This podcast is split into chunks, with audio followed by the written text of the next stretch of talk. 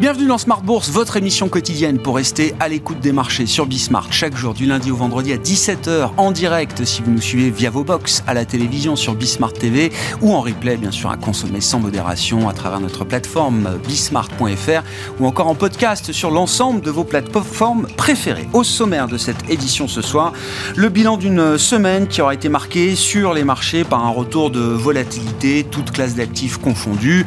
On a vu en tout cas des euh, mouvements de de marché euh, plutôt orienté dans l'idée du euh, risk-off, avec des indices actions qui auront euh, accusé une baisse hebdomadaire en Europe, aux États-Unis, même si on reste dans des bornes bien identifiées depuis plusieurs mois. Le CAC 40 se stabilise en cette fin de semaine juste sous le niveau des 7200 points. Vous aurez le détail dans un instant avec Alix Nguyen. volatilité au moment où toutes les grandes banques centrales depuis une semaine ont pu communiquer leur message de rentrée aux investisseurs depuis la BCE euh, jeudi dernier, il y a un peu plus euh, d'une semaine, jusqu'à la Banque du Japon encore ce matin. Toutes les grandes banques centrales se sont euh, exprimées avec des sorts un peu divers, hein, entre celles qui ont choisi la pause, celles qui ont choisi de continuer de monter les taux. On a vu que toutes, à ce stade, n'avaient pas forcément la même approche. Nous en parlerons bien sûr avec nos invités de Planète Marché. Une chose est sûre, et c'est vérifié depuis cet été maintenant, le retour du dollar, les taux euh, sous tension, le pétrole également, hein, qu'on avait vu un peu baisser après la décision de la Réserve fédérale américaine, mais qui a euh, vite euh, rebondi, plus de 90 dollars toujours pour le baril WTI, et le dollar face aux autres devises qui restent au plus haut, toujours aussi ferme après un, rebond de plus de 5% cet été face aux grandes devises majeures. Les sujets à suivre pour notre discussion de marché avec nos invités, puis dans le dernier quart d'heure, nous évoquerons le segment spécifique de la dette bancaire, les dettes financières. Euh, pourquoi est-ce que c'est un segment de marché qui peut être intéressant aujourd'hui pour s'exposer au secteur bancaire? Nous en parlerons avec les équipes de la Française AM et euh, Jérémy Boudinet, responsable de la gestion obligataire Investment Grade à la Française AM, qui sera avec nous au plateau à partir de 17h45.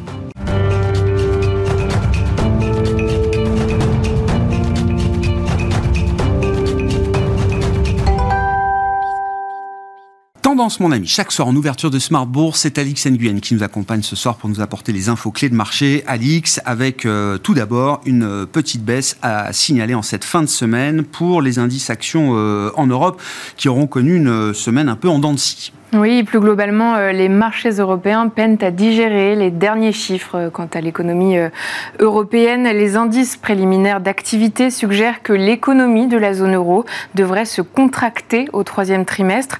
L'indice PMI est ressorti à 47,1 points en première estimation de septembre. Aux États-Unis, les indices PMI d'activité dans le secteur privé restent morts en septembre. L'indice PMI ressort à 50,1 en estimation flash. C'est un plus bas de 7 mois. Du côté des euh, banques centrales, c'est la Banque du Japon qui est venue euh, clôturer la séquence de rentrée ce matin en laissant ses taux inchangés. Et oui, au sortir d'une réunion de deux jours, la Banque centrale japonaise a décidé de maintenir son objectif de taux d'intérêt à court terme à moins 0,1% et son engagement à encadrer euh, les rendements à long terme autour de zéro. La banque indique qu'elle n'est pas pressée de mettre fin à ces mesures de relance. Et puis euh, du côté des valeurs euh, spécifiques qui font l'actualité euh, aujourd'hui, on peut retenir la chute du titre Solution 30 à Paris. Et oui, Solution 30 reste dans le rouge au premier semestre. Le fournisseur de services d'assistance numérique a publié une perte nette proche de 14,4 millions d'euros, et ce alors qu'il poursuit son développement en Europe. Le chiffre d'affaires du groupe a quant à lui progressé de près de 17%. On termine avec l'agenda. La semaine prochaine, on attend les résultats du premier semestre de nombreuses entreprises, mais aussi une bonne poignée d'indicateurs économiques allant de la confiance des consommateurs à l'estimation flash de l'inflation en zone euro, l'indice des prix PCE aux États-Unis, sans oublier les PMI en Chine. Tendance, mon ami. Chaque soir, les infos clés de marché, le résumé de la séance, et c'est Alix Nguyen qui nous accompagne aujourd'hui dans Smart Bourse sur Bismart.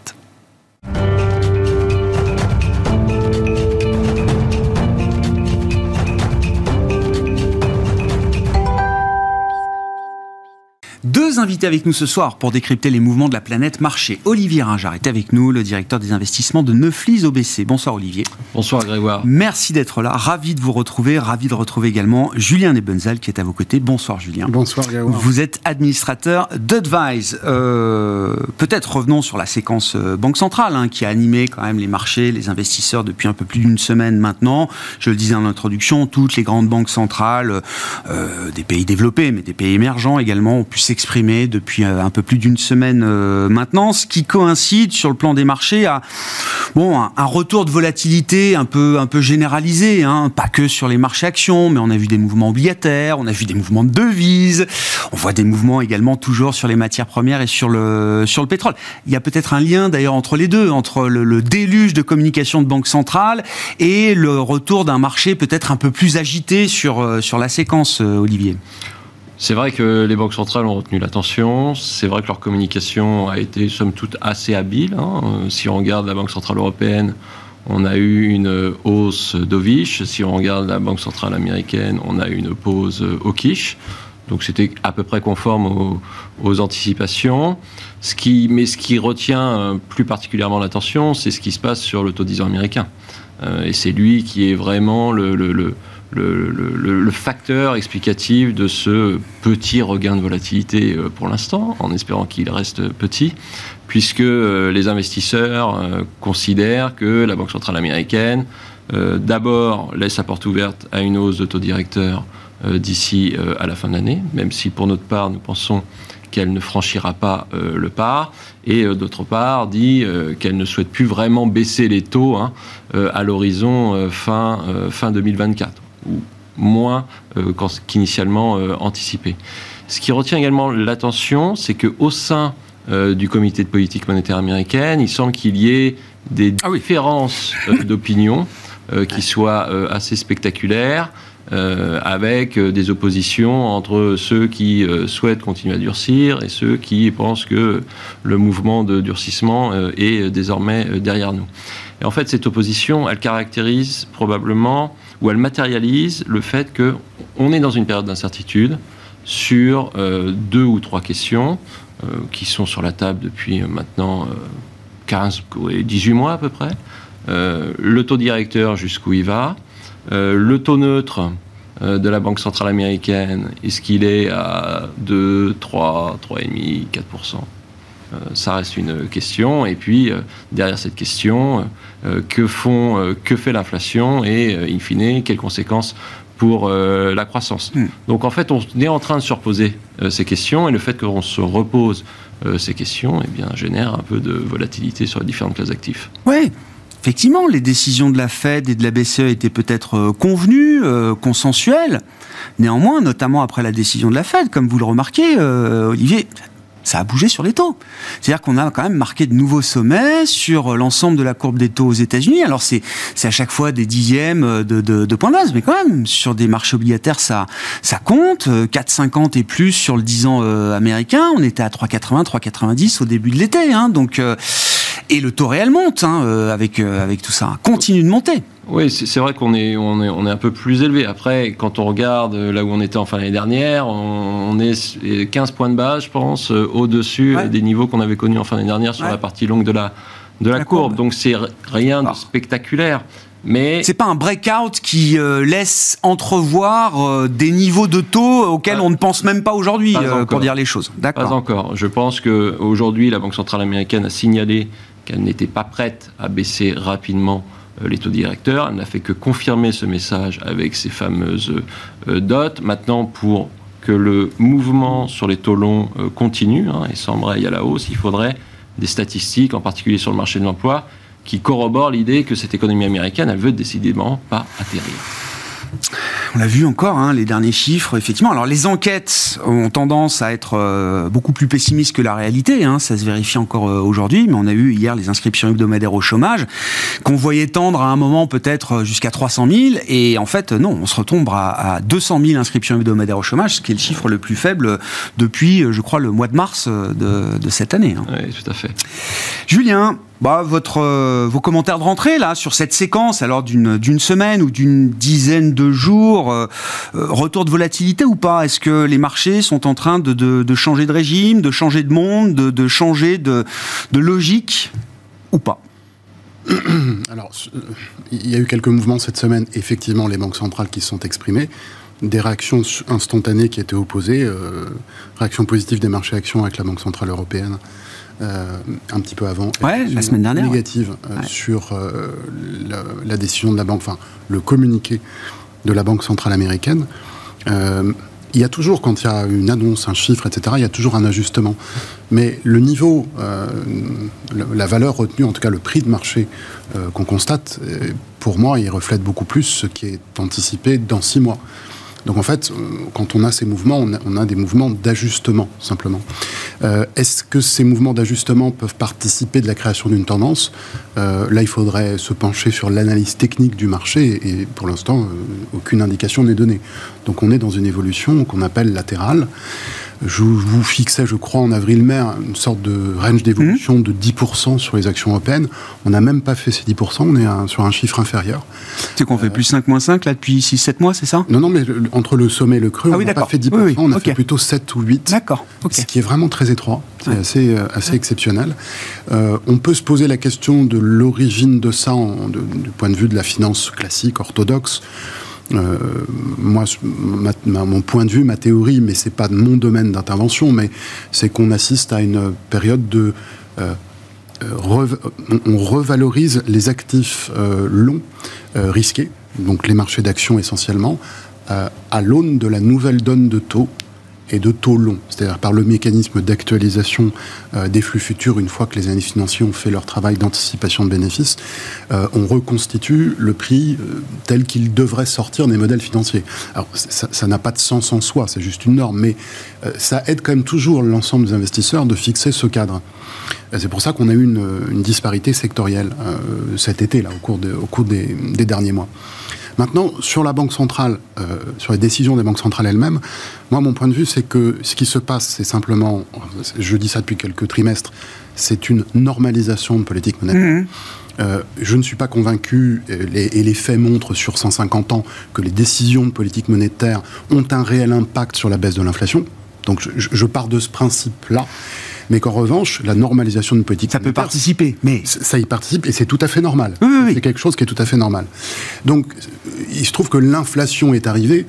Et, on, et, les banques centrales, les premières, ont, collé la normalisation à la notion d'inflation. Tant mieux. Ça justifiait tout ce qui était en train d'être fait, tout, tout, tout, ce qui a été fait jusqu'à présent.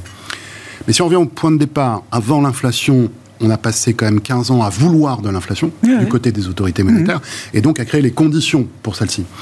Les conditions monétaires, c'est le terreau, ça a été, ça a été mis en place, mais c'est pas ça qui fait l'inflation. L'inflation est arrivée très, de manière vraiment euh, enfin, la, la, source principale du démarrage de l'inflation, c'est les problèmes de dysfonctionnement de la chaîne de production suite à l'événement exceptionnel qu'est le Covid. Donc on s'est aperçu que le flux tendu, quand on le remet en marche, il ne marche pas parfaitement. Il y a ça et des facteurs géopolitiques qui vont qui sont tout à fait liés et qui disent maintenant il faut pas qu'on il faut qu'on puisse produire quand même des choses un petit peu un petit peu plus près de chez nous. Donc ça modifie le système de production. Est arrivée ensuite la deuxième étape, pas majoritaire mais qui est significative, qui est la survenance de la guerre en Europe et euh, une forme de déstabilisation un peu des, des logiques de la logique sur le, marché de l'énergie. Ces éléments-là, ce sont des éléments sur lesquels les banques centrales n'ont aucune euh, autorité. Pas, on ne peut pas le leur reprocher. Elles ne peuvent rien faire. En revanche, normaliser une politique monétaire qui avait pour but de permettre l'inflation et qui a donné ce terreau, c'est nécessaire parce qu'on ne peut pas, dans un contexte d'inflation, laisser une politique monétaire extrêmement laxiste. Voilà.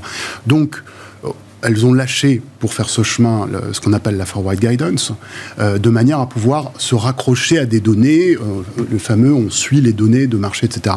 Mais en fait, l'objectif, c'est simplement que les taux soient à un niveau qui soit compatible avec le niveau de croissance tel qu'on le voit en ce moment et le niveau d'inflation quel est le bon? Je vais, Moi, je rentre pas dans ce débat, mais c'est bien leur projet. Et leur projet n'est.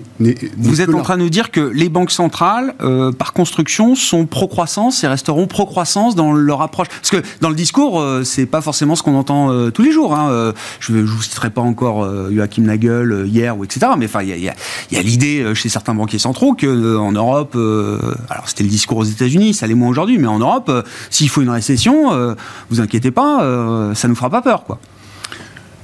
Non, mais qu'il y ait quand on monte par exemple les taux, on impacte euh, tout ce qui va dépendre, par, la transmission sur la partie longue, on va impacter tout ce qui va dépendre, tout ce qui va générer l'investissement à long terme. Mmh.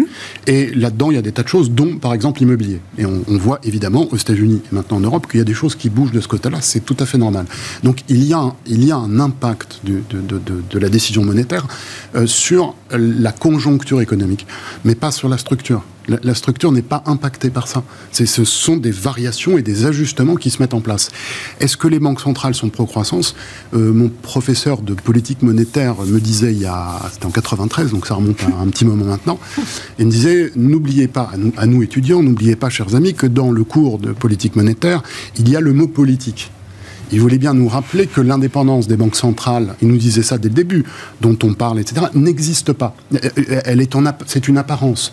Donc les banques centrales sont tout aussi concernées par la situation sociale, par la situation politique, par la situation géopolitique que les politiques eux-mêmes. Sauf que leur domaine d'intervention n'est pas celui-là. C'est la stabilité des prix. Donc est-ce que les banques centrales ont envie de créer une récession profonde qui va créer des bouleversements dans la zone politique dans laquelle elles travaillent? Probablement pas. Je, vous réponds indirectement.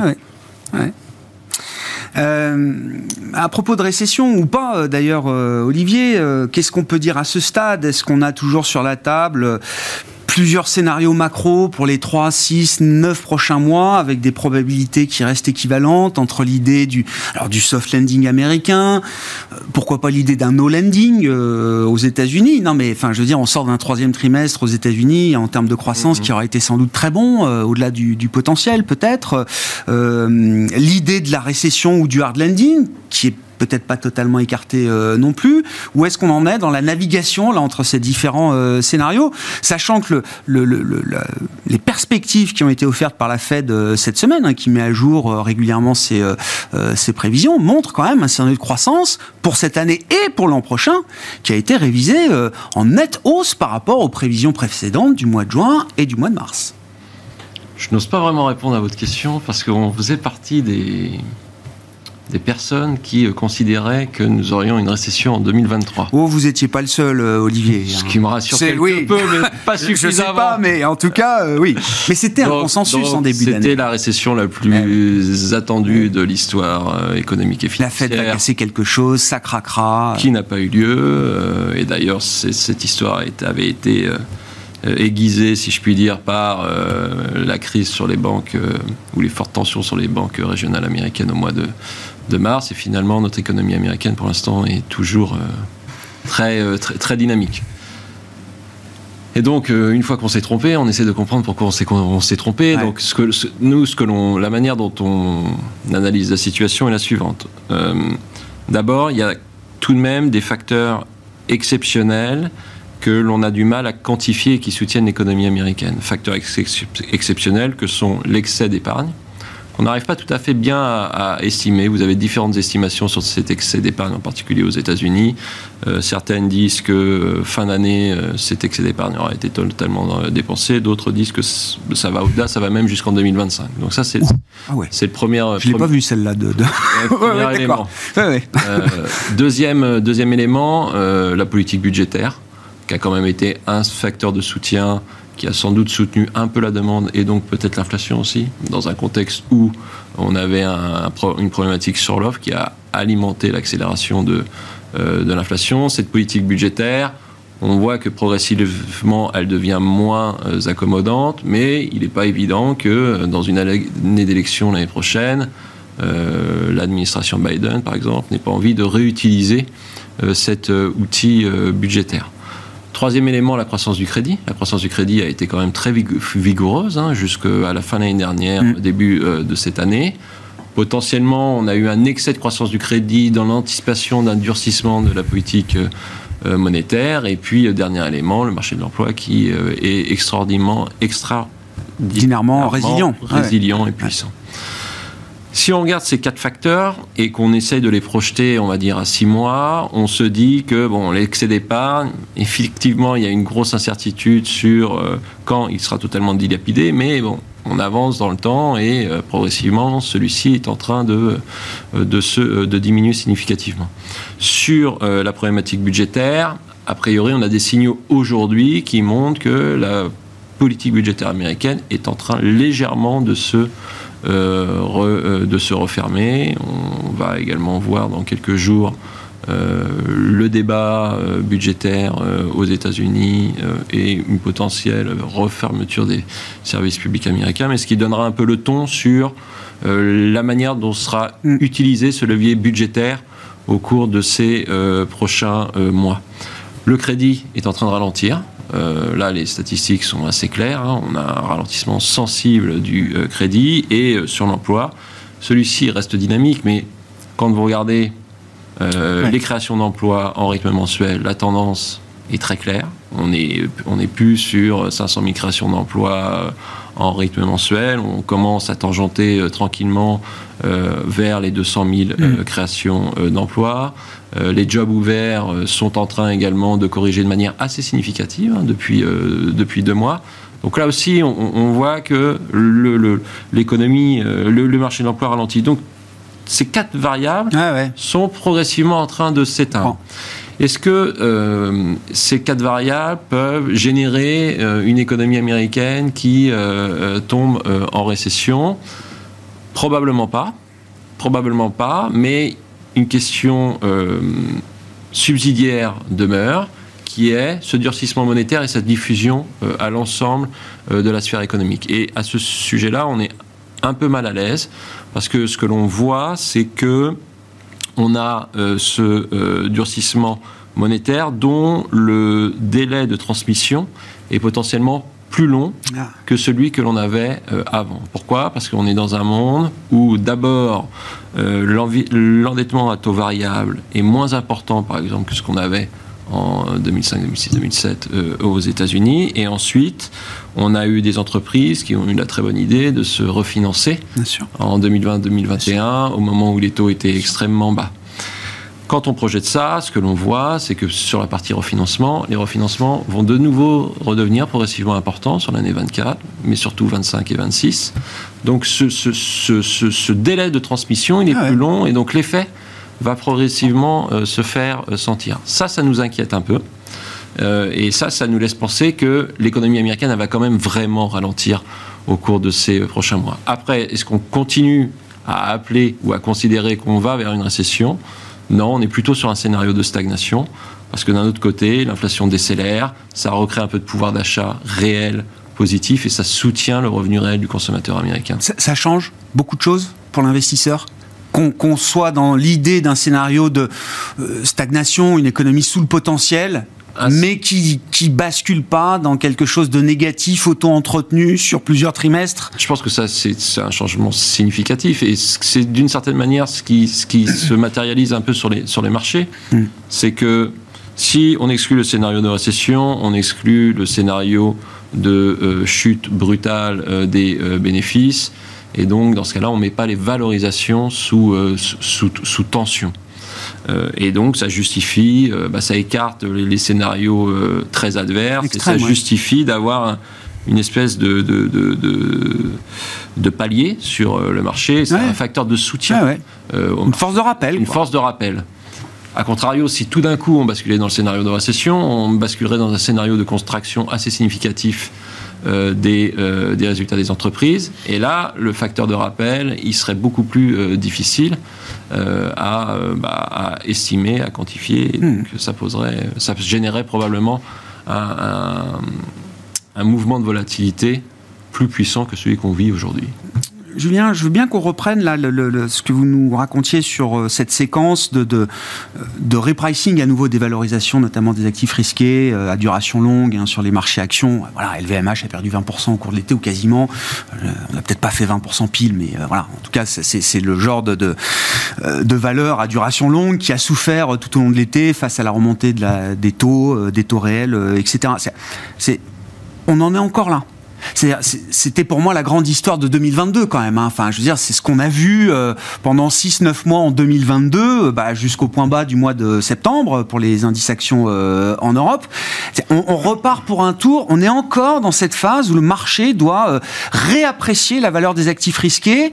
Alors, par rapport à des taux effectivement qui, qui, ont monté, mais on le soulignait, bon 4,50 sur le 10 ans américain ou 5,20 sur le 2 ans, on reste dans le cadre quand même de ce qu'on connaît depuis, euh, depuis quelques mois euh, maintenant. On en est encore là. C'est la, la tentation malheureusement pour moi de, euh, pour le dire de manière extrêmement naïve, de faire des confitures et de mettre les, les étiquettes sur les pots après. Euh, je, le dis, je, reconnais que c'est une expression un peu, un peu triviale.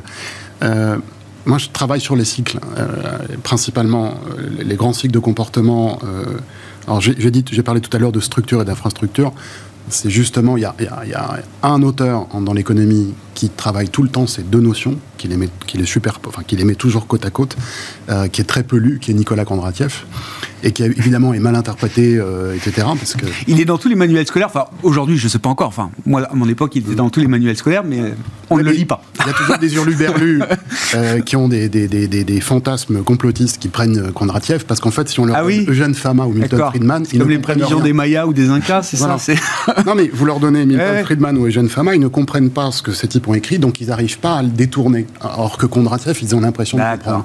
Non, c'est que le travail de Kondratiev, un travail Il est mal lu en plus. Voilà. Quand il est lu, il est mal lu. Voilà. c'est un travail de scientifique. Il y a, euh, il y a structure, justement, et, et infrastructure. Donc, pourquoi est-ce que je, dis ça en, relation avec la question? C'est que le travail sur les, les cycles, quand on regarde vraiment la conjoncture, ce sont des cycles courts, c'est des cycles de 3 ans et demi, 4 ans. Et c'est aussi ce qu'on appelle le cycle de Kitchen. Et c'est aussi le cycle qui a été découvert par le français Clément Juglar en 1864, le cycle de Juglar, aussi appelé cycle des affaires, qui fait entre 7 et 11 ans, selon euh, euh, Juglar lui-même, mais jusqu'au NBER américain qui a travaillé là-dessus qui continue de dire que le cycle de Juglar fait entre 7 et 11 ans. Lui, c'est encore un cycle de conjoncture, mais il, a déjà des éléments d'infrastructure. il, a déjà des éléments. Euh, voilà. le cycle euh, juglar dans lequel nous sommes a très probablement commencé autour de 2016, très probablement. Il se décompose assez logiquement en trois cycles de Kitchen, et nous venons d'entrer depuis euh, mi-2022 dans le troisième cycle de Kitchen. Ce cycle-là, c'est un cycle donc, qui commence, comme tout cycle, par une forme d'expansion, euh, pour aboutir à la fin, non pas un retour au point de départ, mais à une phase un peu plus récessive. Mais c'est trois ans et demi. Donc en fait, depuis 2022, c'est de la, du progrès économique qui est, devant nous pendant deux ans et demi. C'était mon point l'an dernier. Sauf que la particularité de ce cycle, dans ce cycle de Juglar, c'est qu'il est faible. Et il n'est pas faible. C'est un peu complexe ce que je vais dire, mais je suis obligé d'en passer par là pour répondre. Il n'est pas faible parce que c'est le troisième élément de Juglar. Il est faible parce que c'est le premier cycle c'est le premier élément d'un autre cycle d'un degré supérieur, qui a été découvert par un économiste américain d'origine russe, qui s'appelle Kuznets, qui a eu un prix Nobel, mais pas pour ce travail-là, en 1927, qui est un cycle dit d'infrastructure.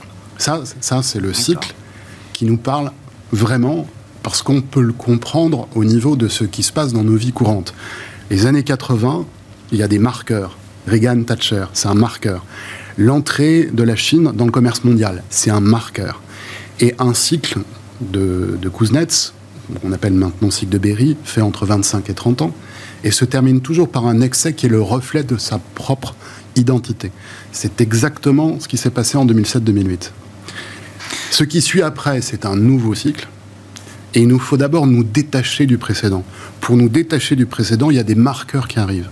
Il y a eu le Brexit, il y a eu Trump, et de manière générale, le populisme, entre 2013 et 2018, a beaucoup progressé mhm. dans, tout, dans le monde entier. Ah Pas seulement en Occident, aussi dans les émergents. Nous sommes dans ce premier cycle de Juglar, qui est le début d'un nouveau cycle d'infrastructure, et la troisième partie, elle est faible. Donc, ce que nous avons devant nous, c'est un marché qui évalue la capacité de croissance en s'interrogeant, en s'inquiétant, parce qu'elle n'est pas si forte que ça. Du coup, il s'est posé la question en 2022 de la récession, puisqu'évidemment les données économiques se dégradaient. Donc il se posait la question. Donc si repricing des actions il y a eu à ce moment-là, c'est pas du tout, pour moi, relativement tôt. C'est relativement aux anticipations de croissance, anticipations de récession qui ont prévalu jusqu'en début d'année, qui maintenant, qui dès le début d'année ont commencé à s'étioler. La raison pour laquelle elles sont étiolées, les raisons, à mon avis, il y en a deux. La première évidente, c'est que les données économiques ont cessé de chuter, elles se sont stabilisées, et elles sont toujours au peu près au même niveau. la deuxième raison, c'est quand on voit les marchés d'actions gagner 25 ou 30% en quelques mois, on se dit qu'il y a peut-être une anticipation de quelque cohérente qui est, là-dedans.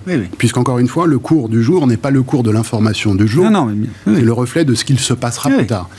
En revanche, Là, ce qui se passe depuis février-mars, cette espèce d'évolution latérale en Europe et d'oscillation aux États-Unis, c'est ma lecture. Alors, elle, ça devait arriver parce que, pour des raisons, pour moi, c'est que la croissance ne sera pas si forte que ça. Mais si je mets une étiquette donc sur le pot de confiture après, je crois que c'est un travail de réajustement de la recherche par l'analyse financière classique de la valeur des actifs longs en fonction de l'anticipation de taux économiques. C'est ce schéma qui est en train de se passer. Et Olivier disait, voilà, euh, jusqu'où les taux directeurs, où est le taux euh, réel d'équilibre, etc. On, est perdu. Plus personne ne sait répondre à ces questions euh, aujourd'hui, à commencer par les banquiers centraux eux-mêmes, en tout cas de manière claire, limpide et, définitive.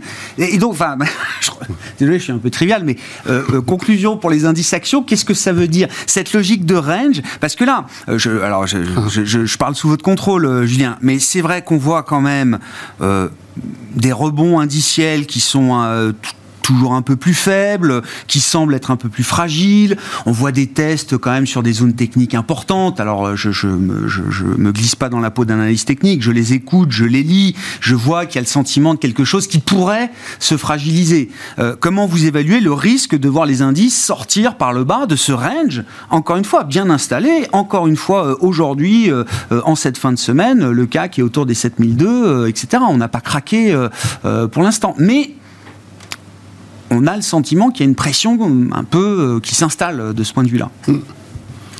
Alors, parler des variations des indices, on pourrait presque faire la réflexion sur l'analyse technique, en fait, l'utiliser pour voir si elle nous dit quelque chose. Mais la particularité d'un marché euh, action qui monte de 10% par an pendant 3 ans, c'est que les analystes financiers et les gérants qui travaillent sur l'analyse financière sont ravis parce que tout est clair et limpide. Mais en fait, pour les analystes techniques, c'est exactement la même chose. C'est une tendance. Ce qui est à la base des notions d'analyse technique, c'est l'exploitation de la tendance. Hmm. En revanche, dès qu'un marché n'a plus de tendance, vous pouvez demander aux analystes financiers, il n'y a plus grand monde qui s'exprime. Mais la réalité, c'est que les analystes techniques sont complètement paumés aussi. Donc, ce qu'on vient de voir là, ça arrive régulièrement des périodes sans tendance. Ces périodes où personne n'a rien à dire de, solide, de concret, de sérieux. Ce qui se passe, c'est qu'il y a une digestion de l'information précédente, ce qui est en train de se passer. J'ai mis donc une étiquette dessus, mais ça peut être autre chose. En tout cas, je crois que c'est ça. Et il n'y a rien à dégager de ça. Donc pour vous, là, à ce stade, circuler, il n'y a rien à voir, quoi. C'est plutôt même. Non, je vais essayer quand même de répondre, mais c'est plutôt même. Je, veux juste te dire qu'il y a peu à dire là-dessus. Je, je dirais que c'est plutôt même pour les gens qui font des opérations court terme, une, vraiment une, une grande séquence pour perdre de l'argent.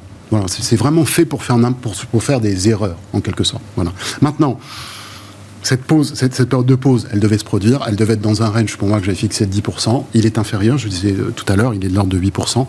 Je l'interprète comme le fait que le sentiment de marché qui était récession en début d'année est devenu euh, moindre récession, pas de récession.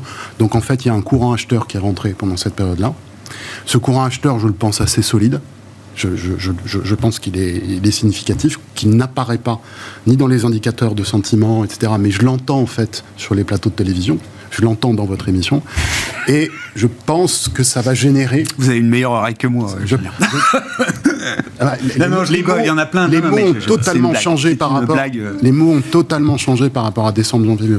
ah oui, oui, les mots, ah bah, les mots utilisés. Ah bah, par rapport à il y a un an, oui. Et donc, quand, dans une période de plat, on a ce, cette reprise modérée du sentiment, il y a un risque de déception. Donc, je vous le dis, moi, ce que je vois en ce moment, contrairement à ce que j'aurais dit il y a six mois, c'est que on devrait avoir un moment d'émotion sur les marchés d'actions. Euh, on, va, on va difficilement l'éviter. En plus, c'est facile pour moi, septembre, octobre, novembre, c'est toujours un peu cette période-là, donc je ne prends pas des risques d'émotion. Mais un moment d'émotion, ça veut dire on va se faire peur, quoi. Oui, oui, oui je pense. Oui, oui, il va se passer quelque chose là, parce que le sentiment est remonté un peu fort, sans données particulières. Non, c'est pas un été, une forme d'optimisme exacerbé du tout, mais ce sentiment qui a évolué n'est pas étayé par des données. C'est simplement une, divergence. Il s'est créé une divergence entre l'évolution du sentiment et des données. C'est une décision qui a été prise par rapport à tout ce qui s'est passé avant. On essaie de se tiens, le marché bouge plus trop, on se remet un petit peu dedans.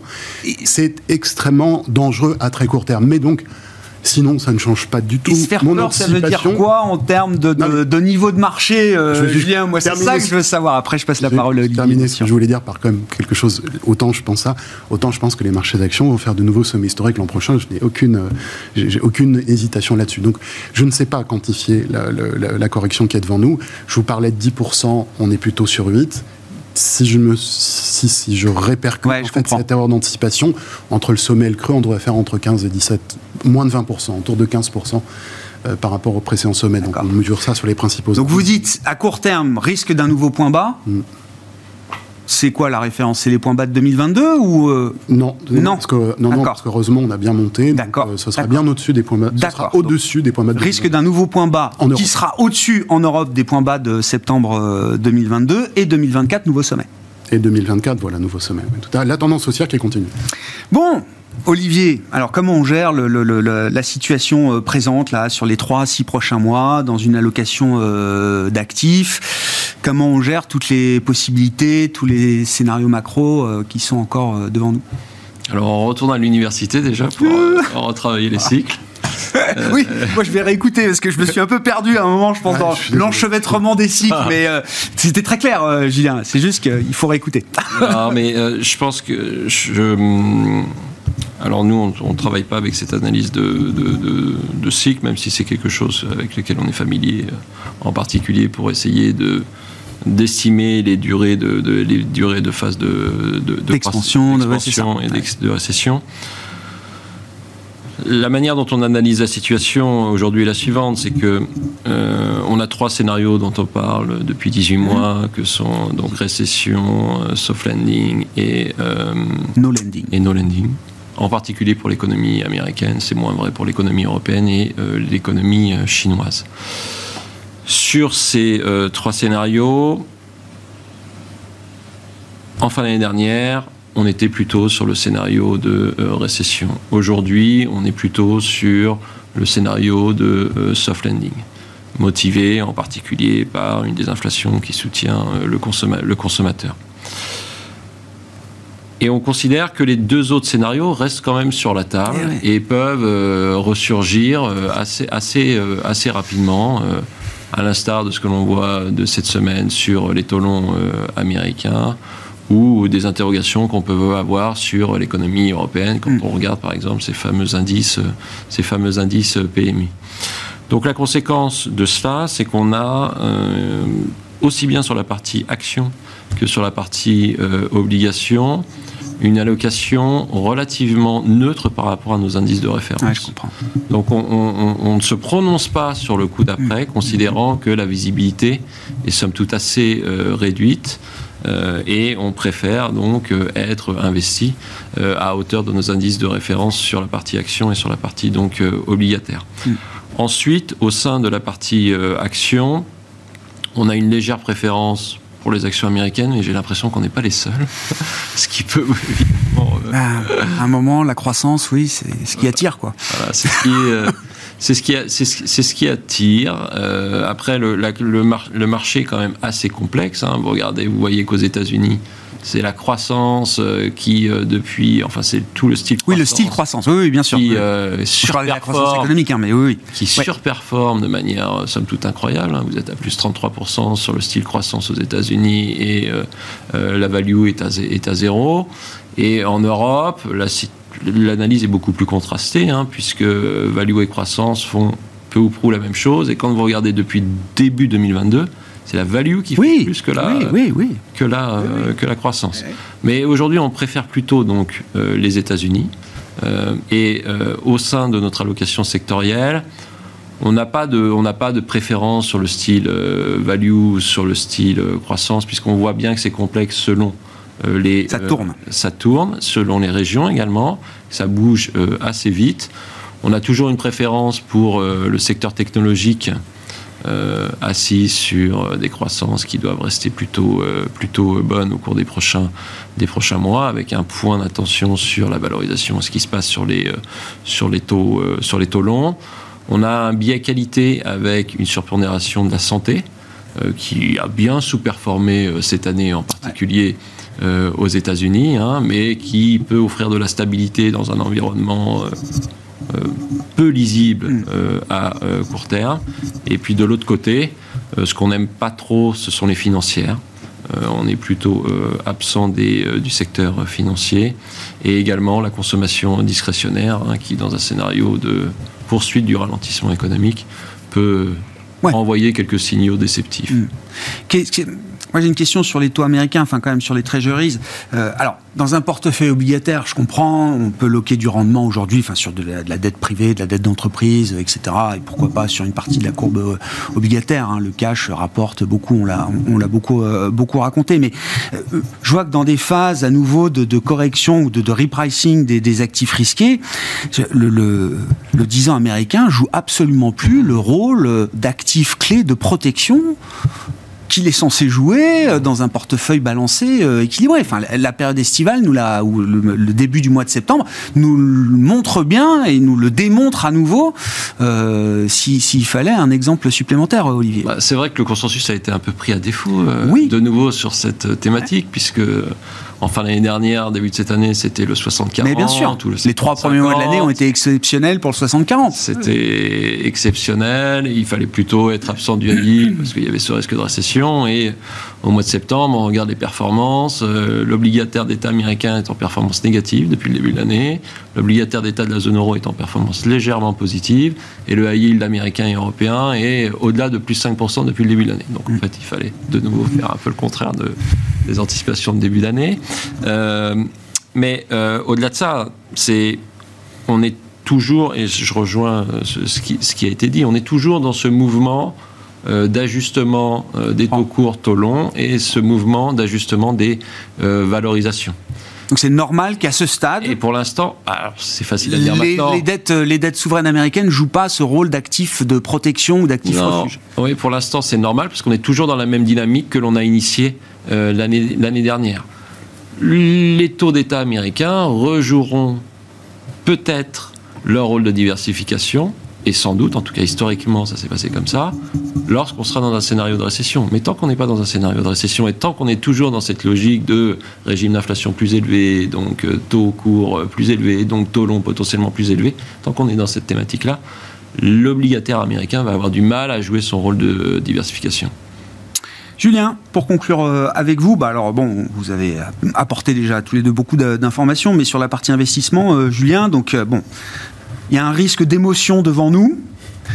déjà, comment on se prépare peut-être tactiquement? Est-ce qu'il y, est y, a tactiquement quelque chose à faire pour se préparer à ce risque d'émotion, comme vous l'avez comme vous, vous appelé, et, avec quels actifs là on est confortable aujourd'hui? Je, disais en avril, je crois, ou en mai, euh, je, ne change pas l'exposition aux actions, alors que normalement je pourrais le faire parce que je voyais bien la conso euh, se, profiler. Euh, je, vais rester dans cette logique. Je ne vais pas vraiment partir du principe que s'il y a l'accident dont je parle, ça peut être euh, un équivalent SVB. Il y a beaucoup d'hypothèses sur la table. Euh, si un accident, euh, on va l'accepter et, rester à l'intérieur du cycle haussier sur les marchés d'actions. Je, voilà.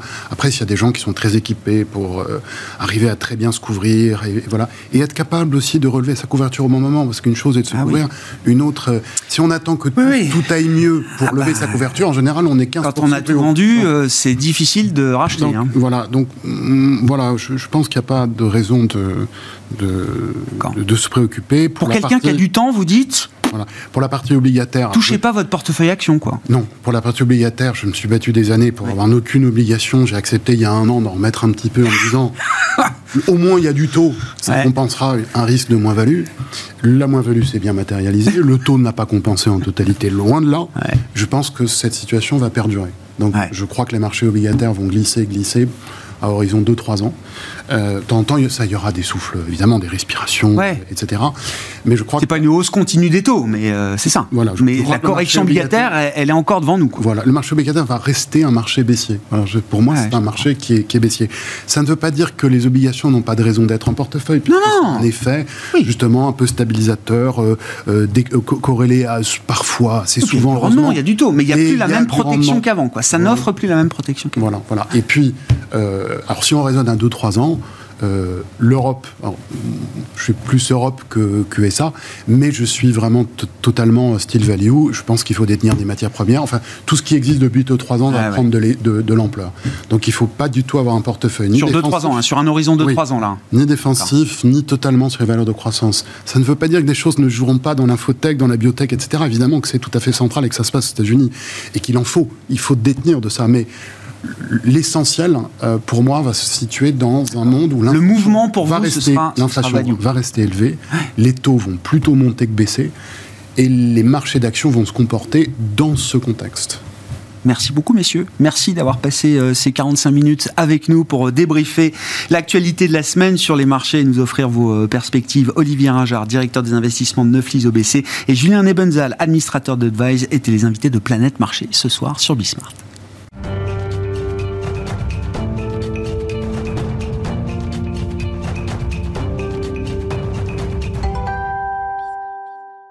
Le dernier quart d'heure de Smart Bourse chaque soir, c'est le quart d'heure thématique. Le thème ce soir nous amène à nous intéresser au secteur bancaire à travers la dette bancaire, de l'intérêt de la dette bancaire dans ces marchés. Nous en parlons avec Jérémy Boudinet à mes côtés en plateau, le responsable de la gestion Investment Grade à la française AM. Bonsoir Jérémy.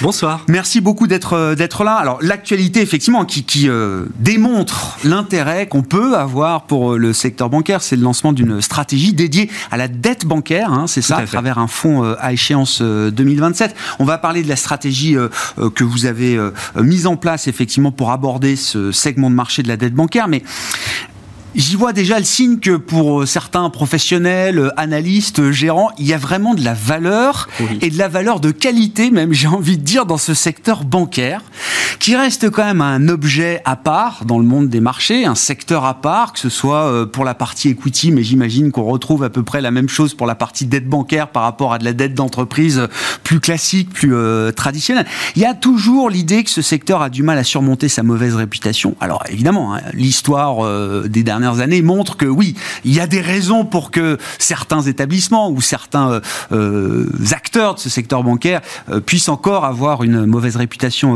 aujourd'hui. Néanmoins, je trouve que l'ampleur de l'écart entre l'analyse des fondamentaux que me rapportent les analystes spécialistes du secteur et la psychologie des investisseurs vis-à-vis -vis de ce secteur bancaire, j'ai l'impression que cet écart ne fait que grandir. Tout à fait. Comment vous expliquez, est-ce qu'il y a une explication rationnelle qui permet de, comprendre ce désamour finalement entre euh, les marchés et ce qu'on peut regarder des fondamentaux du secteur? Tout à fait. Là-dessus, on a une thèse qui est un petit peu iconoclaste.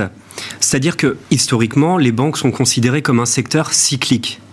Eh bien, nous, et notamment pour les porteurs obligataires, désormais, nous pensons que les banques ne sont plus cycliques. Et ça, c'est quelque chose qui n'est pas du tout naturel. Normalement, elles sont vecteurs de transmission de l'économie réelle.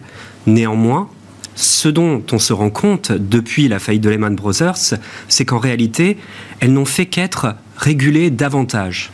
Alors, pour nous, porteurs obligataires, c'est magnifique. On a des banques qui sont plus solides, qui ont été forcées de se délaisser de leurs actifs non performants, qui ont été forcés de se consolider de manière importante. Et cela atteint désormais des sommets, puisque la Banque Centrale Européenne et les autres régulateurs contrôlent en réalité la totalité de la politique bilancielle de rentabilité et même la politique de distribution de dividendes et de rachat d'actions. Donc, on se retrouve dans un secteur qui est administré tel des utilities, donc des secteurs de services aux collectivités, ou alors des compagnies d'assurance qui sont surcapitalisé, très liquide, et cela est relativement négatif pour les actionnaires, puisque ont des returns on equity qui sont vraiment pas fameux depuis 2008. Néanmoins, et ça a été démontré pendant le Covid, les porteurs obligataires ont toujours été protégés. Mm. Et cela va être, selon nous, encore le cas dans le cycle à venir. C'est potentielle récession bon, qui se fait attendre, même si là les chiffres macroéconomiques, euh, notamment ceux d'aujourd'hui, renforcent cette idée-là peut-être, oui, viendra. Pour l'Europe. Néanmoins, comme vous le soulignez, en effet, c'est un secteur qui est très décoté. Mais vous dites, ça veut dire, quand je dis les investisseurs, non, il y a des investisseurs qui, vont dans le secteur bancaire et, d'ailleurs euh, qui ont plutôt eu raison de le faire, euh, au moins depuis quelques mois, voire depuis une paire d'années maintenant. Mais il y a l'idée quand même que le monde des marchés regarde encore ce secteur avec les yeux de, 2008, enfin de la grande crise financière euh, et, de toute la période qui s'en est euh, suivie. Euh, Tout à fait. Aujourd'hui. Et, d'ailleurs, on le ressent en termes de valorisation. Aujourd'hui, l'écart de valorisation entre des titres de dette bancaires et non bancaires, cet écart de valorisation en termes donc de, de marge de crédit, de spread, de rendement, est au plus haut depuis 2012. Et à l'époque, pour le coup, le secteur bancaire était véritablement en crise. On avait vraiment des banques, notamment des pays qu'on appelait périphériques, des banques qui ne tenaient qu'à un fil, celui de la liquidité de la Banque Centrale Européenne. Mm. Désormais, ce n'est plus le cas. Désormais, ces banques-là vont bien mieux et pourrait même arguer que bon nombre de banques de ces pays dits périphériques, en réalité, se comportent bien mieux à la fois pour leurs actionnaires et pour leurs créanciers, que certaines banques de grands pays. Et je pense que l'exemple récent de Société Générale peut le démontrer, hmm. même si encore une fois, le plan de Société Générale qui attendait déçu les investisseurs côté action, pour nous, c'est du pain béni. oui, je comprends. Néanmoins, enfin, qu'est-ce que vous retenez des épisodes? Parce que la mauvaise réputation, elle vient aussi du fait que, effectivement, euh, contrairement à des sociétés non financières, une banque, ça peut mourir de liquidité en Complètement. quelques heures le, passé récent nous le montre encore, que ce mm. soit dans le tissu des banques régionales américaines ou euh, Crédit Suisse sur le territoire euh, européen. Qu'est-ce que vous retenez de ces événements, mm. du stress de marché que ça a provoqué, et six mois après, en tant que porteur euh, obligataire, hein, puisqu'on regarde ce, marché-là, la dette financière, Jérémy, quelles conclusions vous en retirez? Alors en effet, c'est pas anodin. On a quatre banques qui sont parties en fumée en l'espace de quelques semaines, dont une banque dite systémique à l'échelle mondiale, Crédit Suisse. C'est pas rien. C'était des banques qui étaient relativement mal gérées. Les leçons que l'on peut en tirer, c'est qu'en effet, une banque pourra être aussi solide qu'elle le souhaite, si elle n'a pas la confiance de ses épargnants ou de ses contreparties, en 48 heures, elle est morte. C'est fini. Et ça, ça sera toujours valable. Donc en effet, ça explique pourquoi le secteur bancaire est un secteur à part, hein, euh, fondamentalement. Hein. Ah, complètement. C'est le seul secteur presque où cela peut se produire, puisque une banque est toujours gérée, eh bien presque au jour le jour en termes de liquidité. Donc évidemment, là-dessus, c'est un secteur à part. Néanmoins, on a vu que ce n'était pas une crise systémique. Et ça, c'est relativement intéressant. Cela ne veut pas dire qu'il n'y aura pas d'autres faillites à venir. Je pense notamment aux États-Unis, où ils ont quand même un très long chemin devant eux parce que, eh bien, ils ont 10 ans de retard en termes de réglementation. Ils n'ont pas voulu suivre les efforts des Européens. Ils les payent un petit peu. Quant à Crédit Suisse, c'était une banque qui était engluée dans des problèmes financiers et extra-financiers, mais surtout de gouvernance qui étaient désastreux, et avec ses clients tout simplement qui la fuyaient. Donc, la conséquence, c'est que, en effet, ben, évidemment, il vaut les pertes peuvent être extrêmement importantes et très violentes et très soudaines. Mm. Par contre, en Europe, on a maintenant des banques qui sont très solides et surtout beaucoup plus tranquilles parce que le vrai risque c'est que les déposants s'en aillent. Et aujourd'hui c'est pas ce qu'on a vu. C'est pas ce qu'on a vu et je pense pas qu'on le voit. Alors je dirais même il y a un indicateur que l'on voit de plus en plus, ce sont les comptes à terme qui reviennent beaucoup à la mode et à juste titre, hein. euh, tout simplement parce qu'il faut rémunérer ces dépôts-là. Alors en France, on a le livret A. Donc, mais dans plein d'autres pays, les dépôts étaient encore peu, voire pas rémunérés jusqu'à il y a encore quelques mois. Donc, évidemment, les banques, pour le moment, ne voient pas de fuite de leurs dépôts. Je ne pense pas que cela se produise en réalité, tout simplement parce que le comportement des épargnants européens est bien plus conservateur que ceux des épargnants américains qui, en un claquement de doigts, eux, vont chercher la concurrence. Exactement. Il y a une viscosité structurelle de l'épargnant en Europe. Totalement. Bah, qui prémunit les banques de ce phénomène de, de fuite. Un exemple très simple, c'est que par exemple les épargnants américains peuvent très facilement acheter de la dette gouvernementale américaine, court terme, qui rapporte bien mieux que leur compte de dépôt, là où en Europe, cela se développe à peine. Hmm. Aujourd'hui, on a vu il y a des offres qui arrivent. Il y a justement, à partir de 1 euro. Et ça, c'est très bien, parce que cela dynamise un petit peu ces marchés-là, et ça force les banques à sortir hmm. du guet. Mais encore une fois, au détriment de leur rentabilité, ce qui n'est pas forcément bon pour leurs actionnaires. Qu'est-ce qu'on peut dire alors de, l'univers d'investissement et, en matière de stratégie, avec euh, euh, quel type de, dette financière vous êtes à l'aise euh, aujourd'hui en termes de maturité, en termes de niveau de risque? Je vois que vous êtes responsable de la gestion investment grade. Est-ce mm. qu'il n'y a que de l'IG dans ce portefeuille ou est-ce que c'est un univers d'investissement qui va au-delà de la seule notation investment grade? Alors, L'univers des dettes financières, mais ici, pour nous, c'est quasiment exclusivement des banques. C'est là, de toute façon, où on est le plus confiant. Et en plus, c'est là où il y a de la décote. Donc ça tombe bien, ça nous arrange. Il est essentiellement investment grade. Les banques en Europe sont relativement bien notées. Hormis quelques banques de pays dits périphériques, mais encore, on l'a vu ces derniers jours, plusieurs banques qui voient leur notation être rehaussée. Voilà. On a eu par exemple une banque portugaise, on a eu des banques grecques qui reviennent un petit peu. Les agences de notation euh, ont toujours un an ou deux de retard sur la réalité euh, euh, des, chiffres financiers. Néanmoins, ce n'est pas anodin. Donc aujourd'hui, on est sur une stratégie qui est environ à 80% investment grade. Par contre, nous avons des rendements qui sont dignes du high yield. Et ça, c'est quelque chose qui est véritablement inédit.